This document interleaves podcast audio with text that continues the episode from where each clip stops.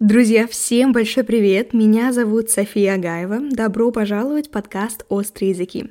Мы с Анной условно делим наш новый сезон на две смысловые части. В продолжении разговора о прокачке рецепторов переходим к винной теме.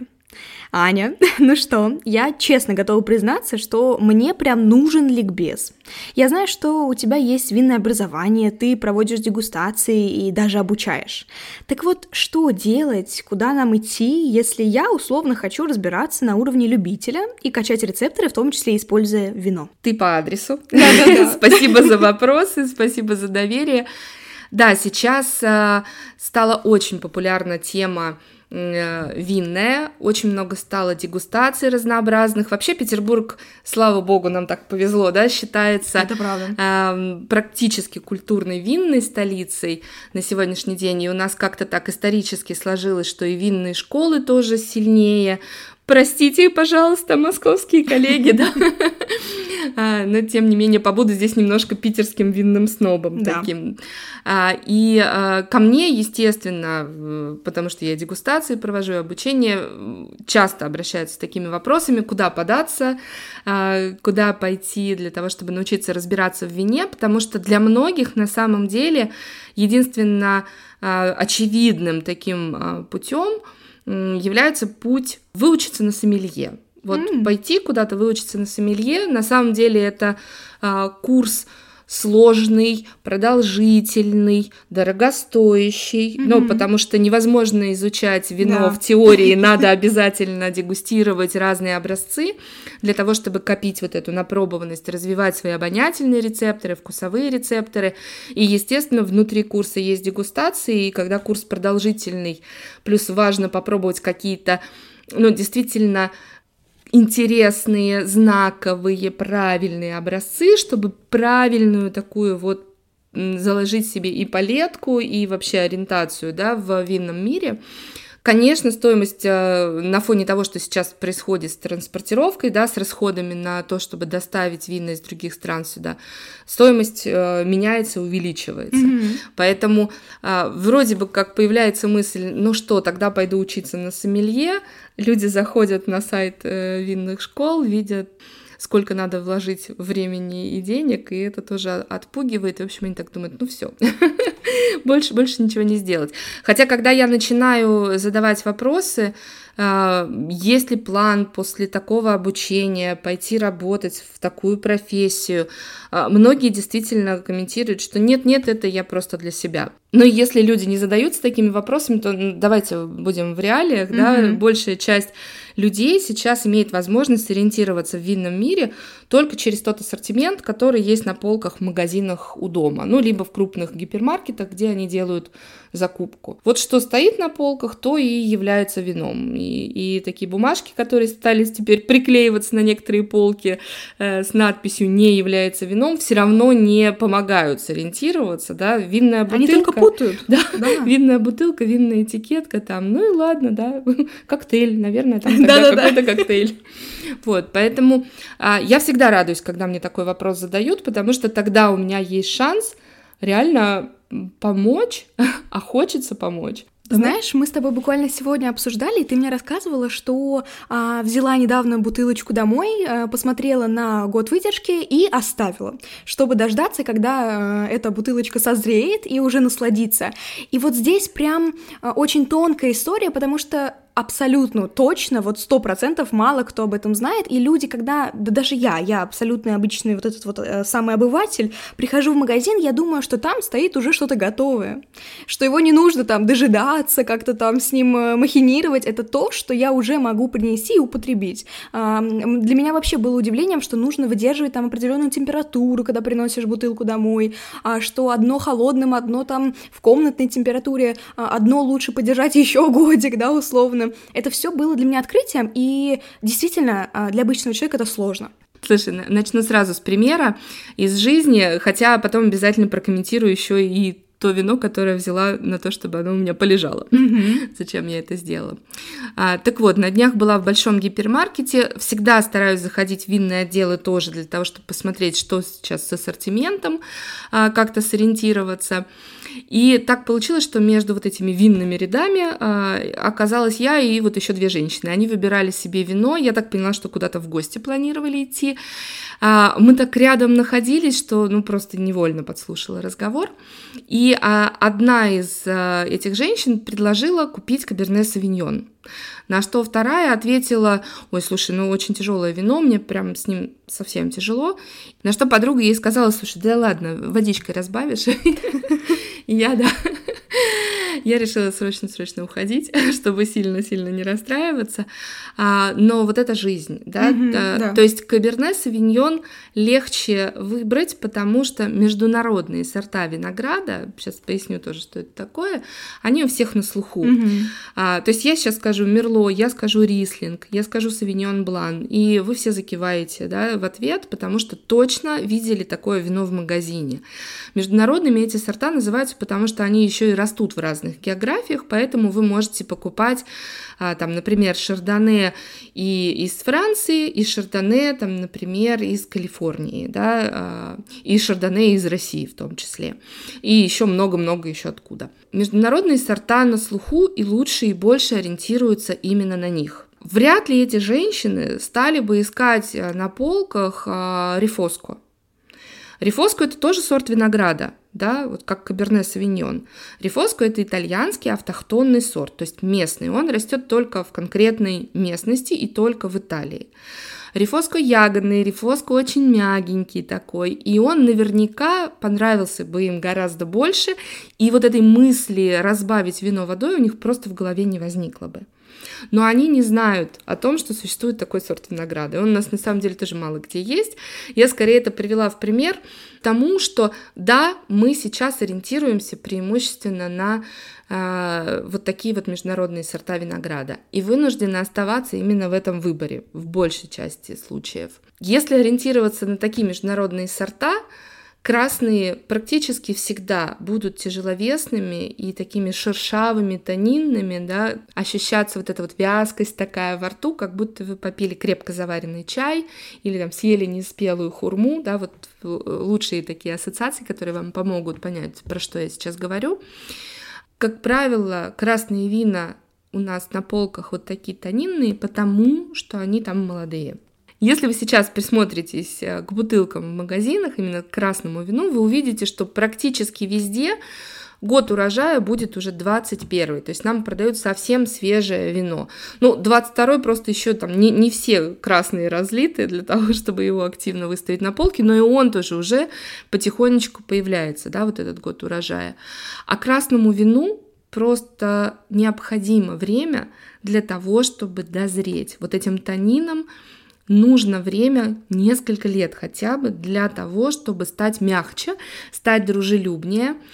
А производители формата масс-маркет, да, они не любят вкладывать деньги ну, mm-hmm. в пустоту. Да? Да. Им нужен быстрый оборот средств. Соответственно, произвели вино, Случился розлив в бутылке, выставили на продажу. Деньги возвращаются, работаем со следующим винтажом. А так, чтобы оставить вино развиваться дополнительно еще в бутылке, это уже такой добровольный выбор э, потребителя, если он в курсе. Но да. вот здесь я... Но в курсе не все. Но в курсе не все. Ну, здесь я как раз вернусь к той бутылке, которая тебя так удивила. Угу.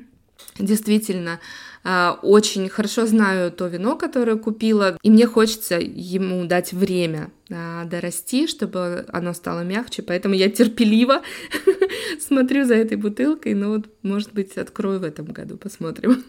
Аня, кстати, а где искать лучше хорошее вино, если не в классическом вот этом магазине у дома внизу? Ну, ты знаешь, э, в классическом магазине у дома внизу тоже можно найти неплохое mm. вино, если понимать, что вам хочется. Хотя, конечно, мне больше нравится отправить вас в винотеку. Ну, то есть прям совсем в профессиональный магазин, где, по крайней мере, э, вас встретит человек знающий, и э, он сможет помочь, задавая вам вопросы, сориентироваться в том, что есть в наличии, да, и предложить какое-то интересное, подходящее именно вам вино. Я на твой вопрос так отвечу. А, мы, когда идем покупать вино, всегда чего-то от этого ожидаем, да? Mm-hmm, это да. же всегда повод.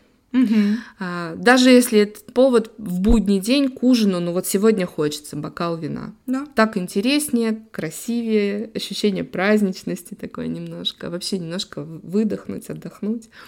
Вот, поэтому, видите, я перечисляю э, эмоциональные составляющие, да, которые лишь увеличивают ожидания. И очень обидно, если вы купили вино, прийти домой, открыть, попробовать и понять, что ну фу, вам невкусно, вам там, не знаю, кисло, вам шершаво, слишком, слишком ароматно или наоборот не хватает аромата. Ну, у каждого есть свои какие-то предпочтения.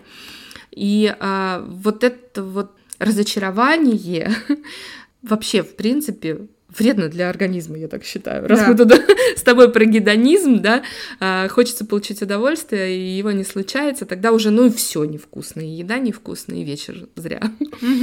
Вот, поэтому, а, конечно, в первую очередь а, для того, чтобы не разочаровываться, я знаю, что многие стараются покупать одно и то же вино. Ну, раз мы уже попробовали, опыт уже случился, и не хочется снова отправляться вот в это такое путешествие вслепую, да. приносить домой что-то, что непонятно как зазвучит в итоге в бокале. Так все-таки, если мы идем в магазину дома, на что ориентироваться? Потому что я знаю, что, знаешь, многие выбирают по этикетке, по красивой вот этой этикетке. А чем более она там с цветами, с фруктами, с ягодами, сразу кажется, что это какое-то легкое, цветочное, ароматное вино. Так ли это вообще на самом деле? Я хотела сказать, что тут вопросы к таланту маркетологов, э, потом поняла, что на самом деле многие виноделы сами выбирают этикетки, некоторые mm. даже сами рисуют, но здесь это уже, конечно, не про массовое производство, а про какие-то э, более локальные истории. А, но этикетка и для меня тоже имеет значение. Все-таки оформление бутылки должно быть достойное. Mm-hmm. Я, я так вот считаю. И поэтому так расстраиваюсь, когда у нас многие российские производители а, в этом плане, ну, практически, мне кажется, не уделяют внимания оформлению своей бутылки. А, и здесь э, приведу в пример папу моего, который, например, мне рассказывал о том, что я считаю, что вино достойное, когда этикетка немножко желтоватая, вот как состаренная бумага, когда на ней нарисован какой-нибудь замок, ну и желательно, чтобы написано было «шато». Вот ты смеешься, а я понимаю, откуда у него такая ориентация, да, потому что, ну, такие взрослые, э, серьезные, именитые, статусные, да, абсолютно точно, статусные, именитые дома французские, они вот примерно так и оформляют свои вина, ну, по крайней мере, раньше. Понятно, что мода меняется.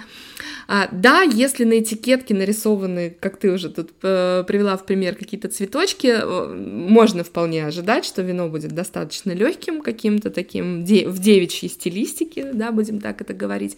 Но если приходить в магазин у Тома и даже там пытаться искать какое-то вино, а, я вам могу предложить вот на что ориентироваться.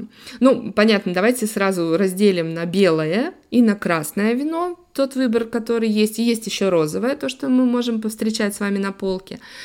Когда речь идет о белых винах, свежие винтажи, то есть сейчас уже есть даже 22 года вина, свежие винтажи, как правило, это про сочность, про яркость. И когда я говорю сочность, это в том числе о том, что будет кислотность. Да, освежающая такая кислотность. Но я красивыми словами про это говорю, а для многих это... Кислятина. Проник... Кислятина, да. Для многих это кислятина.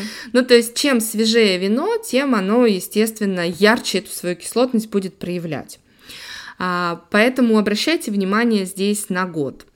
При этом большая часть таких вот э, белых сортов винограда, которые наверняка у всех на слуху, там Савиньон Блан, например, а, это как раз э, сорта, которые лучше всего себя проявляют именно в молодом вине, поэтому здесь э, смело ориентируйтесь на недавние винтажи. Если вы хотите что-то понасыщеннее, поярче, поплотнее, то тогда здесь ориентируйтесь, во-первых, на возраст и по возможности ищите какой-то взрослый винтаж, но даже в магазине у дома иногда чего-нибудь может мелькнуть. вдруг да, тут вдруг так вот вам повезет. Неожиданно и приятно. Либо, да, либо ориентируйтесь на солнечный климат, просто mm. всегда обязательно на этикетке будет указана какая-то география, а, э, не только год рождения, но и география рождения этого вина. Соответственно, вам тогда в солнечные регионы. Почему у нас по-прежнему любят Риоху, почему у нас по-прежнему очень любят Испанию?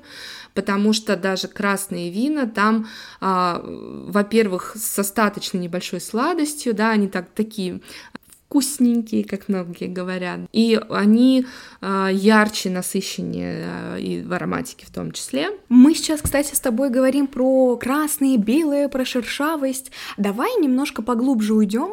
Если хочется начать знакомиться, вот я любитель, я хочу начать знакомиться с вином. А, мне кажется, что в понимании многих лучше это делать именно с белым, потому что оно как будто более дружелюбное. Но так ли это? И если так, то почему? Почему к красному вину как будто вот сложно подступиться? А, мне кажется, что здесь на самом деле есть люди, которые любят красные, и поэтому им сложновато с белыми. А есть люди, которые, наоборот, любят белые, и им сложновато с красными. Вот я бы так разделила.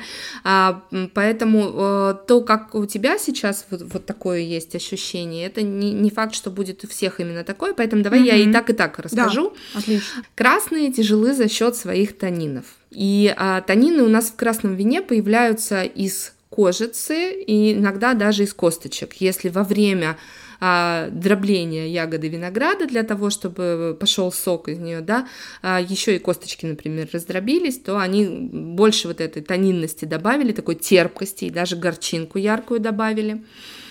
И а, вот это ощущение шершавости в нашей ротовой полости, оно возникает из-за того, что танины начинают активно взаимодействовать с белком в нашей слюне и а, практически высушивают нашу ротовую полость, если мы не а, даем им вместо своих собственных белков какие-то другие. Почему есть вот эта вот формула уже просто древняя, предревняя, да, что красное к мясу. На самом деле не обязательно красное именно к мясу, но тяж... особенно тяжелые красные вина важно закусывать чем-то белковым для того, чтобы танинам было чем заняться.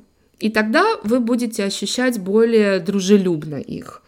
При этом есть же красные вина достаточно легкотелые. Я когда говорю про тело вина, это, в общем, про его плотность, да, про то, как mm-hmm. оно вам ощущается. Чтобы не говорить сложными словами, а предложу такую вот ну, метафору, то если там чего пожевать в бокале, да, вот я иногда так говорю, то есть вы делаете глоток, и оно а, легко пьется, там, практически как водичка или там как сок, да, или вы ощущаете, что прямо хочется покатать его на языке, да, вот это как раз про тело, про плотность.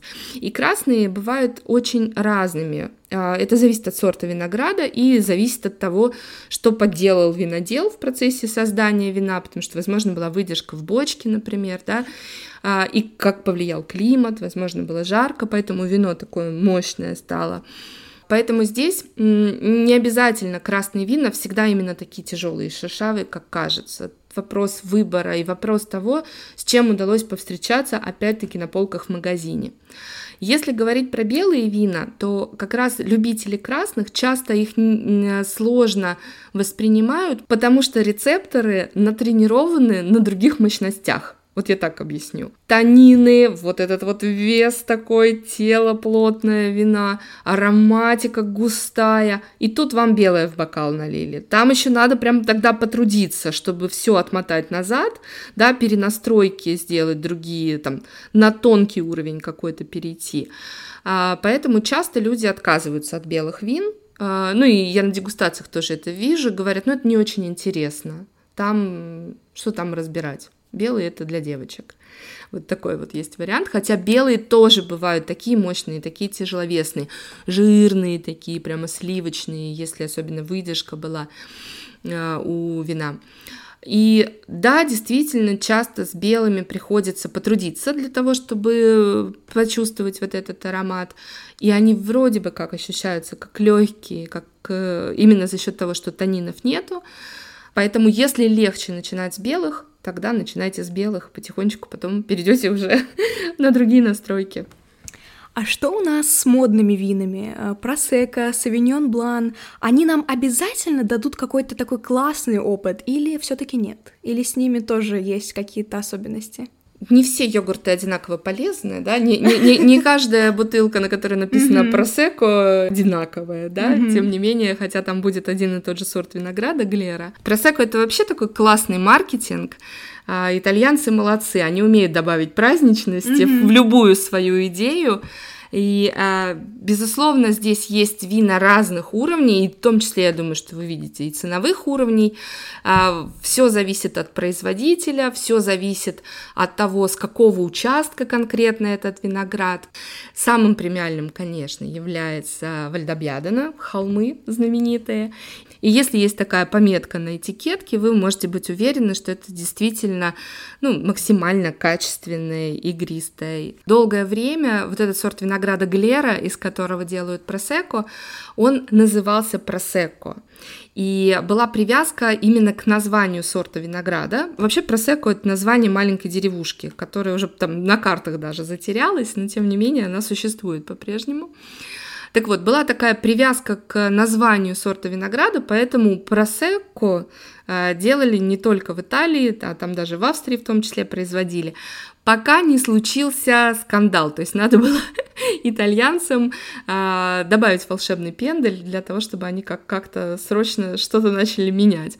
Пэрис Хилтон, всем известный персонаж, однажды на ночном ток-шоу появилась а, с жестяной баночкой золотистой, такой хорошенькой, которую, значит, в прямом эфире открыла и стала оттуда попивать игристое вино. Ее спросили, что это такое. Она говорит, ой, господи, это итальянское шампанское, которое на самом деле было произведено в Австрии.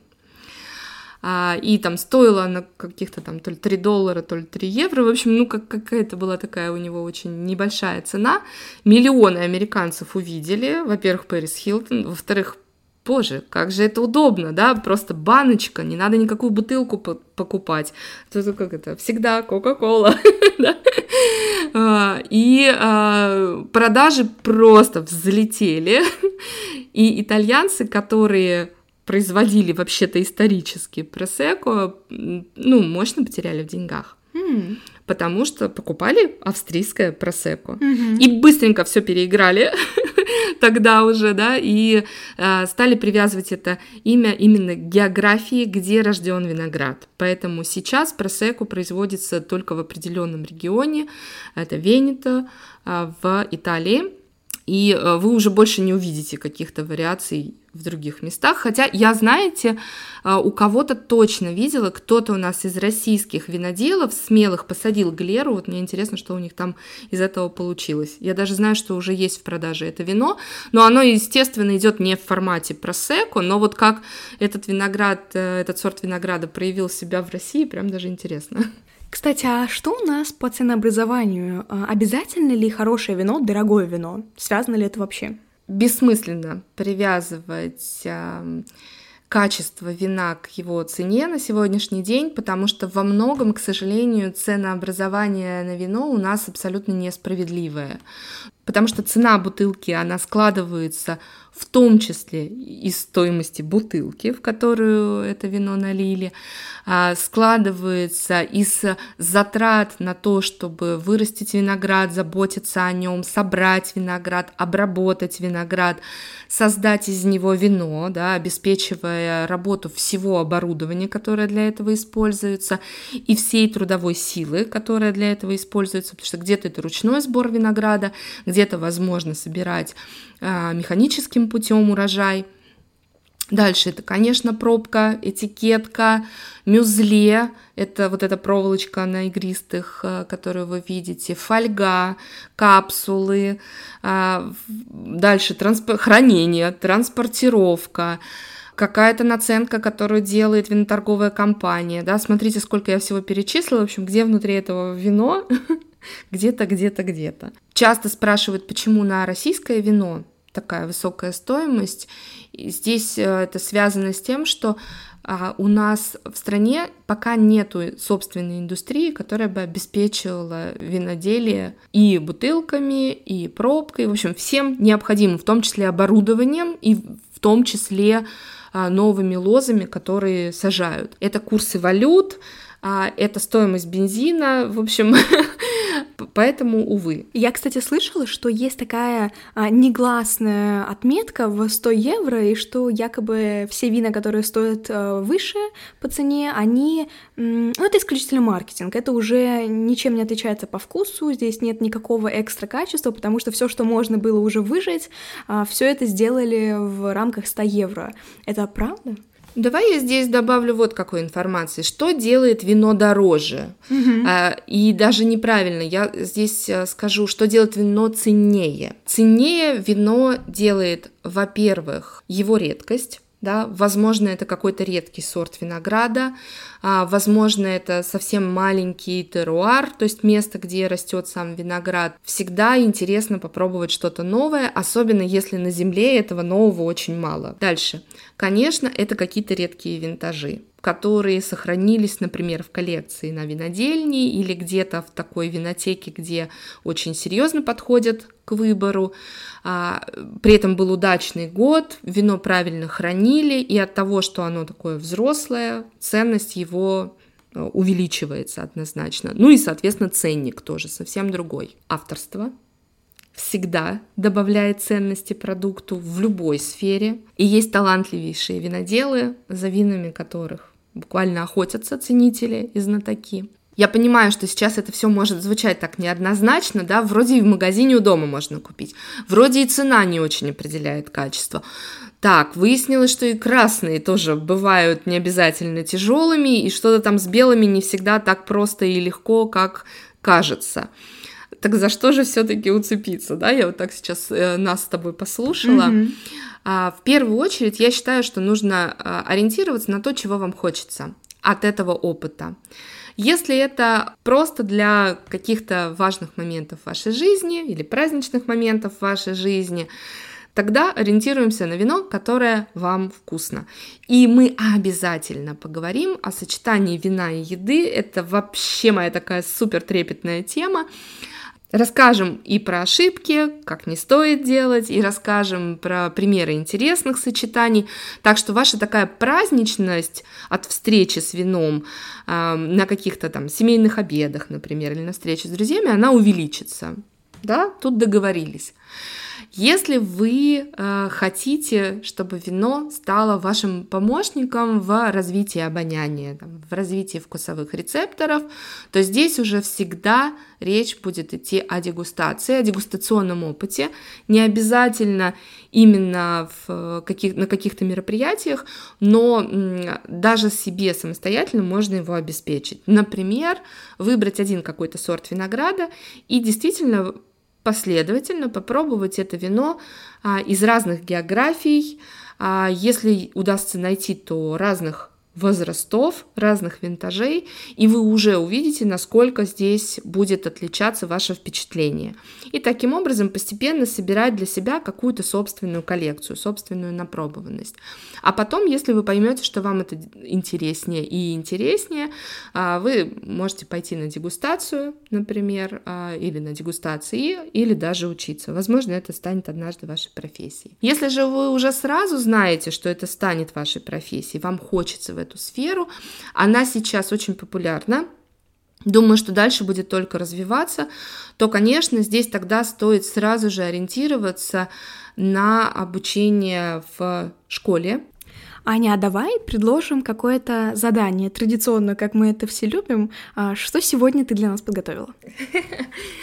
Здесь тоже сначала приведу пример. Когда-то давно-давно, когда я еще не знала, что в итоге буду заниматься вином профессионально, я покупала журнал «Еда». Его когда-то Алексей Зимин выпускал, очень по нему скучаю, по этому журналу. А, там всегда в каждом номере было несколько разворотов, посвященных винам, а, собранным по определенной тематике, и были дегустационные заметки. Эти вина описывались именно с точки зрения того, какой аромат, что ожидать в бокале. В общем, я реально читала это просто как художественную литературу, супер восторгалась. А потом случился закон о рекламе, и запретили так или иначе пропаганду алкогольных напитков, поэтому очередной номер, который я купила, вдруг на развороте, где обычно были рассказы о винах, предложил подборку разных видов минеральной воды. Было около 15 видов разной воды, и мне настолько стало любопытно, мне казалось тогда, что вода, она вся одинаковая на вкус. Я потратила больше месяца на то, чтобы найти а, все виды этой воды. Вот все при все. То есть что-то я нашла в магазинах, что-то я нашла в аптеке, что-то я нашла в магазинах другого уровня, там, например, в азбуке вкуса, и начала осознанно пробовать. Вот просто пробовать, прислушиваться к своим впечатлениям. И с тех пор я знаю, какую воду я люблю, а какую воду я не люблю. И, например, я вдруг поняла, что я не люблю Evian. Хотя а, это такой прямо бренд-бренд, его очень любят и много где предлагают. А вот если посравнивать а, с разными другими вариантами, может оказаться, что это действительно вообще не ваша вода. Поэтому, как один из вариантов, я вам предлагаю попробовать воду. Может быть, не обязательно 15 разных образцов, а, но если вы соберете несколько, посвятите этому время, чистыми вкусовыми рецепторами, не после чашки кофе, не после там, того, как вы покурили, допустим, не после того, как вы пожевали жвачку, а попробуйте сфокусироваться на том, есть ли у этой воды вкус, а, может быть, она какая-то солоноватая, может быть, она с легкой горчинкой, может быть, она ощущается так, как будто бы вы лизнули школьный мелок да, на языке. А может быть, она просто легко пьется и, в принципе, не оставляет никакого впечатления. Пусть это станет такой тренировкой ваших вкусовых рецепторов, а, тренировкой дегустационного вашего опыта, потому что а, обучаться можно не обязательно именно на вине, ну а какие-то примеры из винной сферы мы обязательно проведем в следующих наших выпусках. Друзья, оставляйте оценки и комментарии подкасту, делитесь своими впечатлениями от предложенных Анной практик. Это поможет другим людям услышать наш эпизод. Подписывайтесь на нас в соцсетях. Спасибо, что вы были с нами. До следующей субботы. Пока-пока.